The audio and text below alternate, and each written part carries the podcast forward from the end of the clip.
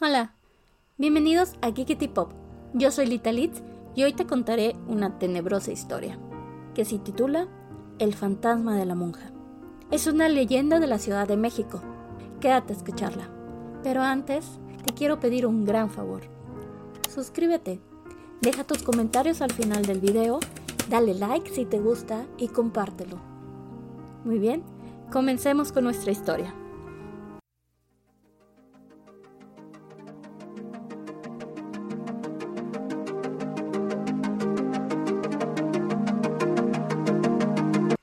El fantasma de la monja. Una vez consumada la conquista de México, la mezcla de razas fue inevitable. Pero en la capital del país, la Ciudad de México, hubo dos hermanos criollos que estaban obsesionados con mantener pura su estirpe. Estos varones habían jurado desde pequeños que jamás se casarían con alguna indígena y que tampoco permitirían que su hermana Isabel entonces una bebé recién nacida, se desposara con alguien que no fuera criollo o español. Al paso de los años, Isabel se convirtió en una bella doncella y fue asediada por un gran número de caballeros, tanto criollos como mestizos. Este hecho enfurecía a sus hermanos. Los padres, de edad muy avanzada, encargaron a sus dos hijos mayores el cuidado de su única hija. Consideraban que lo que ellos decidieran sería lo mejor para el futuro de la damisela.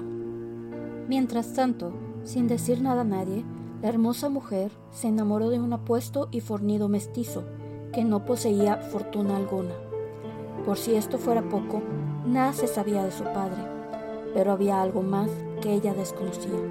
El joven había decidido conquistarla no por amor, sino por ambición los hermanos empezaron a sospechar acerca de aquella relación, pues a Isabel todo el día se le veía contenta y esperaba con ansia los paseos dominicales por la plaza.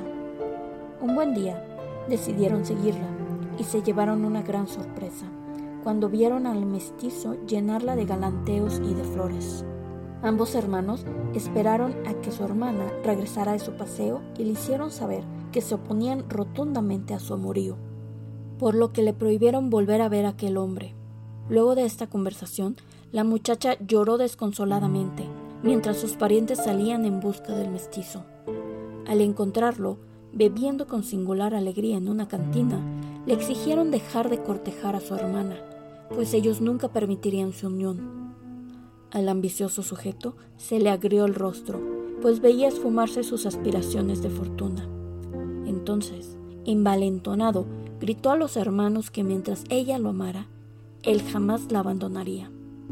Como el par de hermanos conocían la mala reputación del mestizo, se apresuraron a ofrecerle una buena cantidad de dinero a cambio de que abandonara la región lo más pronto posible. Sin dudarlo, el hombre aceptó, pues pensó que con esa suma podría establecerse en otro lugar, convertirse en un buen comerciante y hacer una gran fortuna. El mestizo se fue al amanecer sin despedirse de su fiel amada, quien estaba ya desesperada por no tener noticias de él. Los días pasaron y por fin Isabel comprendió que el mestizo se había marchado. Nunca más volvió a sonreír. Ya no salía a la calle ni asistía a misa. Lloraba todo el día.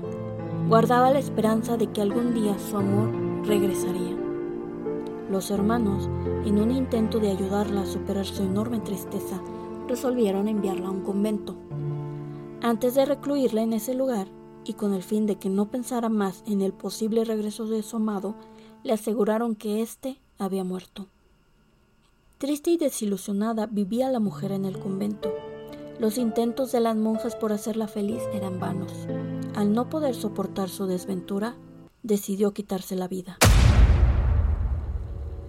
amarró una soga al duraznero ubicado en la parte trasera del convento y, con lágrimas en los ojos, pidió perdón por el acto tan horroroso que iba a cometer.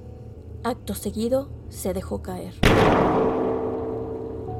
A la mañana siguiente, las monjas descubrieron el terrible hecho e Isabel fue sepultada en el cementerio del convento. El tiempo pasó y el recinto religioso no volvió a ser el mismo, pues Cuenta la leyenda que el espíritu de la monja vagaba por el huerto donde estaba ubicado el árbol de durazno. Y, cada que las novicias asomaban a la fuente para apreciar su propio rostro, sorpresivamente el de la mujer muerta se les aparecía, causando gran temor entre las religiosas. Es por ello que las madres superioras les prohibieron ir al huerto, donde, al anochecer, se podía apreciar la silueta de una mujer pendiendo de un árbol. Y esta fue la leyenda de la monja. Gracias por escuchar esta leyenda. Cuéntame en los comentarios si ya la conocías o si en tu ciudad hay alguno similar. Si quisieras que contara un relato, cuento, mito o leyenda en específico, déjamelo saber en los comentarios. También si te gusta más este tipo de contenido o si prefieres más de algún otro. Estaré leyendo todos los comentarios gustosamente. Si te gustó el contenido, me encantaría que te suscribieras, le dieras like, activaras la campanita y compartieras el link con tus amigos, conocidos y familiares. Significaría muchísimo para mí. Sígueme en mis redes sociales que se encuentran en el cuadrito de la descripción. Y sin más por el momento, me despido. Hasta la próxima.